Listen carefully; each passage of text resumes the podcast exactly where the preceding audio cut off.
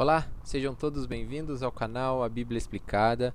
Meu nome é Everton Ribeiro e hoje estaremos fazendo um estudo devocional e expositivo sobre o Salmo 8, um salmo de Davi, ok? Então, se você quer aprender mais um pouco sobre a palavra de Deus, ser edificado, vamos lá e fique comigo para aprendermos um pouco mais sobre esse salmo.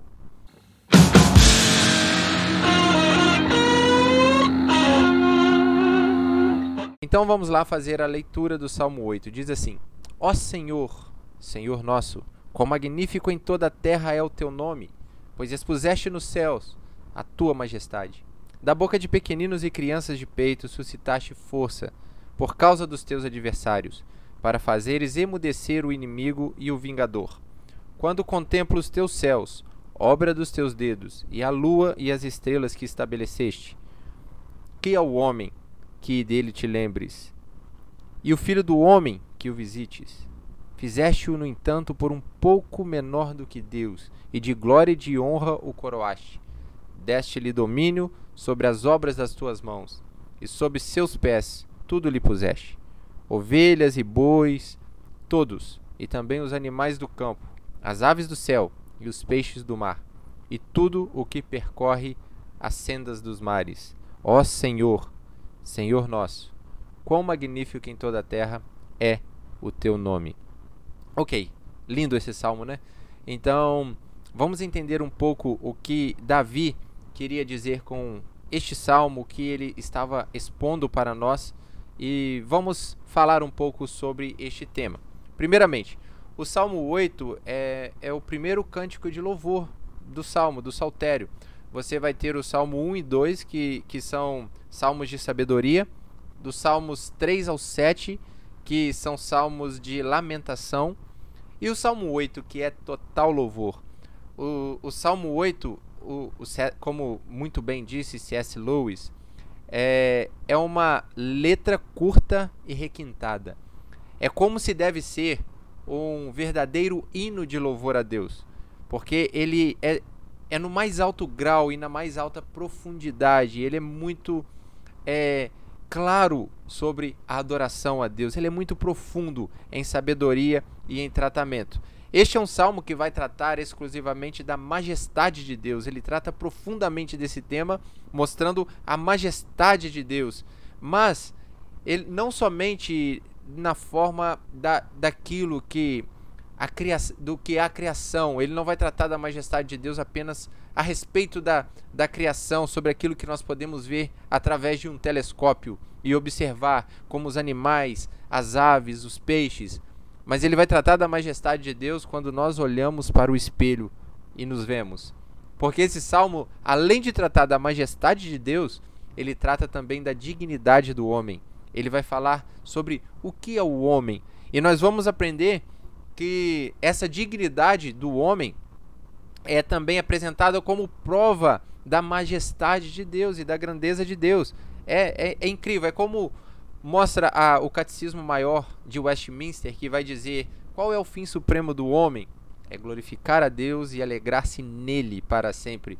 Então o Salmo mostra e, e nos chama a adorar ao Deus Criador e majestoso, sobre a sua grandeza e a sua bondade.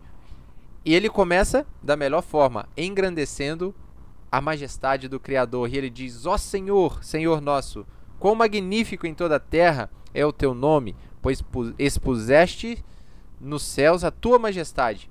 Da boca de pequeninos e crianças de peito suscitaste força por causa dos teus adversários, faz, para fazeres emudecer o inimigo e o vingador. Então ele trata a majestade de Deus e e o quão grandioso é o nosso Deus e majestoso, não só na terra, mas também nos céus, porque ele fala dos céus e terra aqui nesse versículo. Magnífico em toda a terra, pois expusestes no céu a tua majestade. Então ele vai mostrar que o nosso Deus é um Deus poderoso. E uma coisa interessante a se observar aqui é que ele vai falar é, do nome de Deus, ele vai tratar Deus de uma forma muito específica, muito íntima. Nós sabemos que no Antigo Testamento é, o caráter de uma pessoa é revelado é, através de seu nome, muito no Antigo Testamento. E isso também não é diferente com Deus.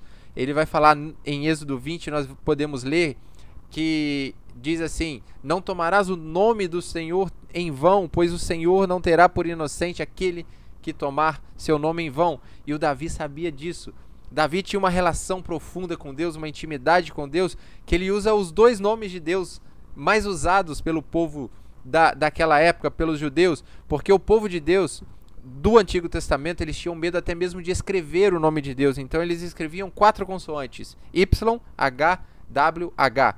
Todas as vezes que você vê Senhor com todas as letras maiúsculas na Bíblia, ali está o nome de Deus. Ou, na verdade, o que deveria ser o nome de Deus, essas quatro letras, porque eles tinham medo de escrever e blasfemar do nome de Deus, eles colocavam, colocavam apenas as consoantes. E até que se perdeu esse nome de Deus, ninguém sabe qual é o verdadeiro nome de Deus do Antigo Testamento até hoje. Alguns vão dizer que, que é Iavé, a forma mais próxima do original, mas na verdade ninguém sabe. O que nós sabemos é que esse nome revela quem Deus é. E ele disse para Moisés isso: Eu sou o que sou.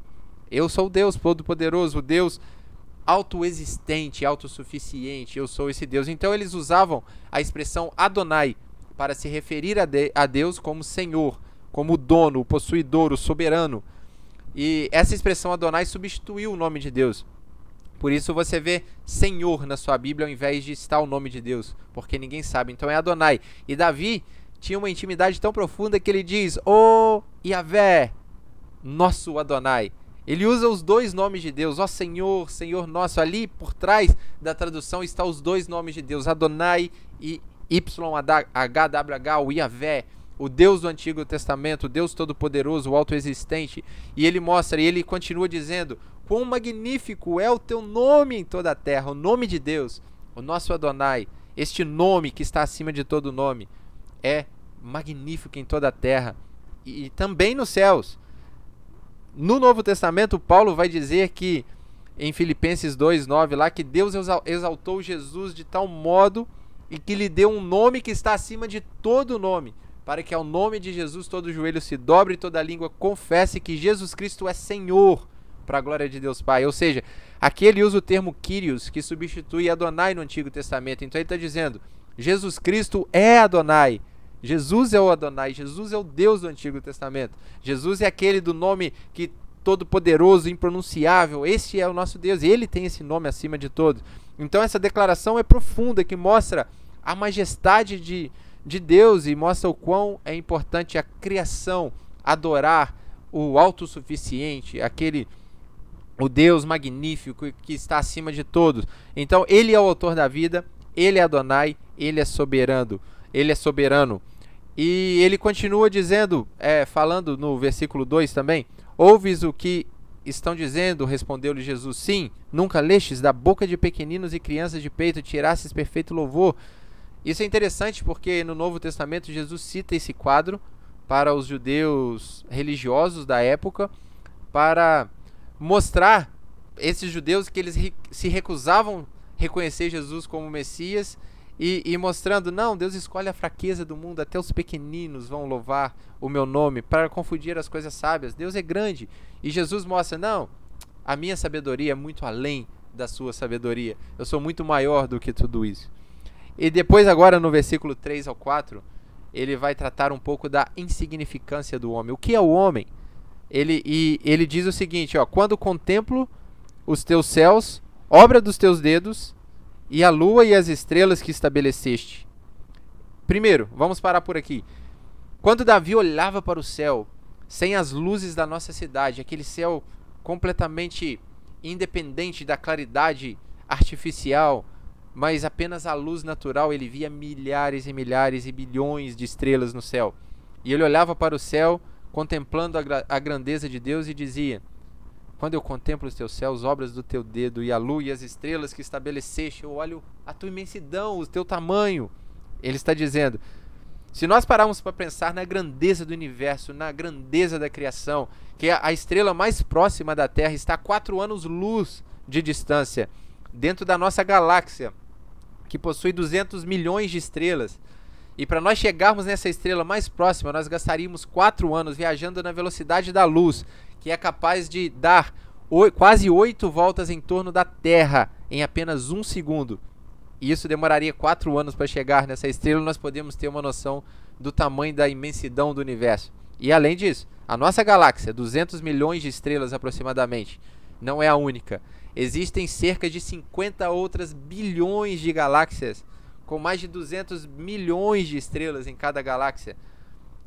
Gigantesco. Tanto que os cientistas dizem que existem mais grãos de é mais estrelas no céu do que grãos de areia em todas as praias e desertos desse mundo. Então é, é uma imensidão enorme. Quando nós contemplamos tudo isso, quando Davi contempla tudo isso, ele consegue ver a grandeza de Deus. Assim como no Salmo 19, versículo 1 diz: Os céus proclamam a glória de Deus e o firmamento anuncia as obras das suas mãos. Olhando para a criação, como podemos rejeitar esse Deus? É impossível. Esse Deus maravilhoso, esse Deus grandioso, gigantesco, e existe e nós sabemos que existe um Deus que governa todo o universo e que conhece e chama cada estrela do céu pelo nome. É perfeito, é maravilhoso. Esse é o nosso Deus, esse é o, o criador. E Davi tinha certeza que ainda o universo nessa imensidão não é algo difícil para o nosso Deus, não é foi fácil para Deus criar, porque ele fala que tu que obra dos teus dedos, muito fácil com o dedo Deus criou tudo isso. É incrível este salmo quando nós ana analisamos essa profundidade, nós podemos ver o quão incrível Deus é e o quão incrível é o nosso criador. Aí ele fala que é o homem, quando eu contemplo o céu, o que é o homem para que dele te lembres e o filho do homem para que te vi visites? Você não pode responder essa pergunta o que é o homem se você tiver um olhar apenas é, fechado da nossa terra, de onde nós vivemos, de onde nós estamos. Nós, Para nós respondermos essa pergunta, o que é o homem, nós precisamos entender e responder a pergunta: quem é Deus? O que é Deus? Isso é o mais importante. Porque aí nós olhamos a sua majestade, o seu tamanho, nós olhamos para nós que somos apenas umas criaturinhas rebeldes vivendo num pedaço de rocha em algum lugar do universo insignificante. Aí nós olhamos para nós e falamos: é, quem é o homem? Nada. O homem é nada. Essa é a resposta. Quem é o homem para que o Senhor lembre de nós? Nós não somos nada. Nós não somos nada. Mas a mesma pergunta, que é a pergunta certa, o que é o homem? Nada, também é a pergunta errada, porque Deus se lembra do homem. Deus visita o homem, Deus visitou o homem enviando o seu filho Jesus Cristo para nos salvar e para nos resgatar. Esse homem miserável, esse homem pequeno, esse homem que não vale nada, Jesus foi lá e resgatou ele e colocou de pé e entregou como novas criaturas diante de Deus. Isso é perfeito, é magnífico quando nós olhamos isso.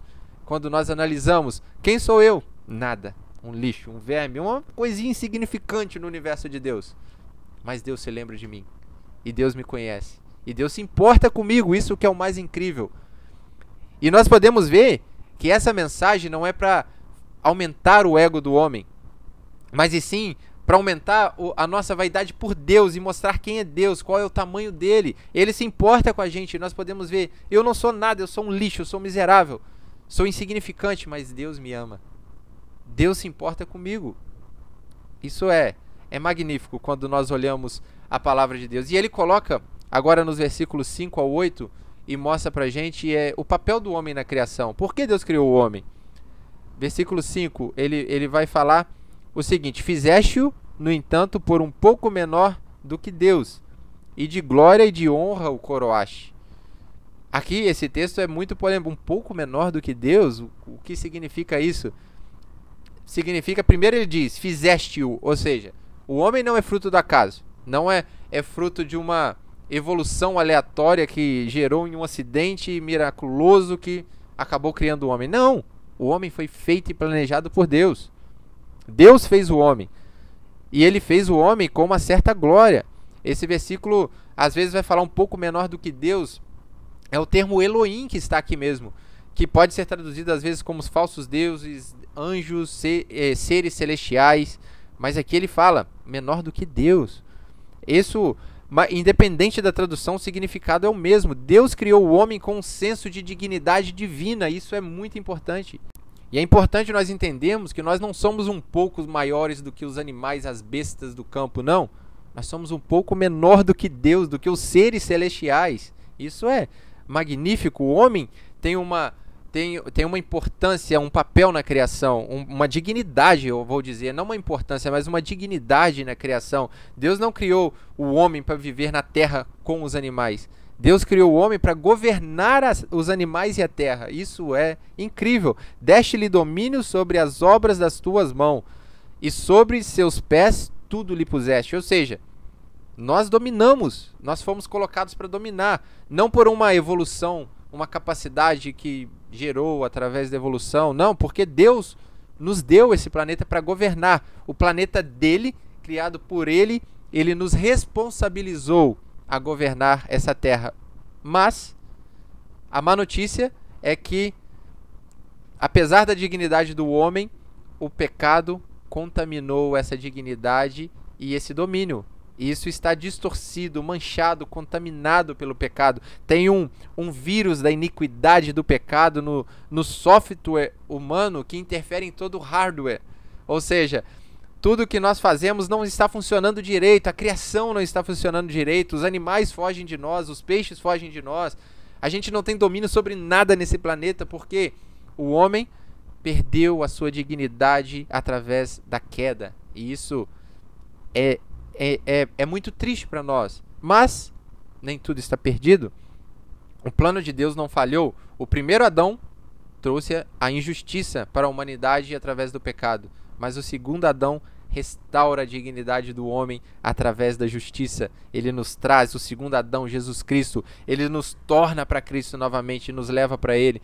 Assim como está escrito lá em Hebreus 2, do 6 ao 10. Se você ler, eu não vou ler para o vídeo não ficar muito grande, mas medita na sua casa nesse versículo. Ele vai citar esse salmo e vai mostrar que ele vai falando que é, todavia aquele que por um pouco tem sido feito menor que os anjos, que Deus, é, algumas traduções, Jesus, por causa do sofrimento da morte, foi coroado de glória e de honra, para que pela graça de Deus provasse a morte por todo homem.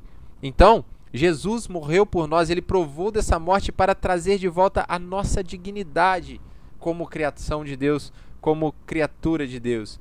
Estamos encarando a morte e o castigo de frente, estamos sempre condenados à punição eterna, sempre. Mas Deus interveio enviando o seu filho e nos dando uma chance de viver. Então, o Salmo 8 não é para aumentar o seu ego. Ah, você é precioso, mais puro que o ouro de Ofir e, e, e você é o centro da criação de Deus. Não, nada disso. Você é um ser caído, mas que foi restaurado por Deus. Tinha dignidade e a sua dignidade foi restaurada por Deus. A glória não é sua, a glória é toda dele. A glória de Deus, tudo vem dele. Tudo é por ele, para ele, por causa dele. Todas as coisas, tudo, inclusive a nossa salvação, foi dada por ele. Ele nos escolheu, esses seres miseráveis, injustos, mas Cristo se fez justiça por nós. E o salmo termina exatamente como ele começa, engrandecendo o nosso Criador. E ele repete exatamente a mesma frase. Versículo 9: Ó Senhor, Senhor nosso, como é magnífico o teu nome em toda a terra. Perfeito, nosso Deus. O nosso Deus é magnífico. O nosso Deus é glorioso. O nosso Deus é grandioso. E este salmo nos leva a adorar a Deus pelo que, pelo, por quem Ele é, pela sua majestade, pela sua grandeza, pelo seu poder. Deus é magnífico. Deus é grande. Então, é hora de refletirmos. Temos adorado ao nosso Criador e temos prestado a Ele a digna honra que ele merece? Nós estamos louvando a Deus, buscando a Deus apenas por interesse em receber coisas materiais, pensando em nós mesmos, ou seja, estamos nos adorando ou estamos nos prostrando diante de Deus e reconhecendo o seu domínio, a sua é, dignidade, a sua majestade, o seu poder, a sua glória por quem ele é e por tudo que ele fez. É isso que nós temos que fazer. Pense, você não é digno de nada. Você é um miserável, é um pecador em Jesus Cristo. É a única forma da nossa dignidade como seres humanos, como criação de Deus ser restaurada. Sem Ele, estamos condenados à morte. Somos insignificantes, mas Ele se importa conosco e nos enviou seu Filho, nos dando a chance de sermos salvos por Ele um dia. Então, adore esse Deus. Se renda aos pés desse Deus que é poderoso e que Jesus e se manifesta para nós através de seu Filho Jesus Cristo através de suas escrituras, nós podemos enxergar o nosso Criador e glorificá-lo para sempre. Ok? Então, fique com esse estudo, esse pequeno estudo que acabou ficando grande, mas é um estudo que vai te fazer refletir, refletir sobre esse Deus magnífico que nos criou e eu espero que, que ele tenha falado contigo através desse estudo, ok? Então, nos vemos em breve com um novo salmo, com um novo estudo bíblico para você poder meditar e ser edificado pela palavra de Deus. Então, se você puder, se inscreve no nosso canal para estar ajudando que esse vídeo possa chegar para mais pessoas, compartilhe com quem você acha que precisa ouvir essa palavra, uma pessoa para ser edificada. E nos ajude também a, a atingir novas pessoas e o evangelho ser propagado, ok? Então, muito obrigado e nos vemos em breve. Que a graça e a paz do nosso Senhor Jesus Cristo esteja convosco.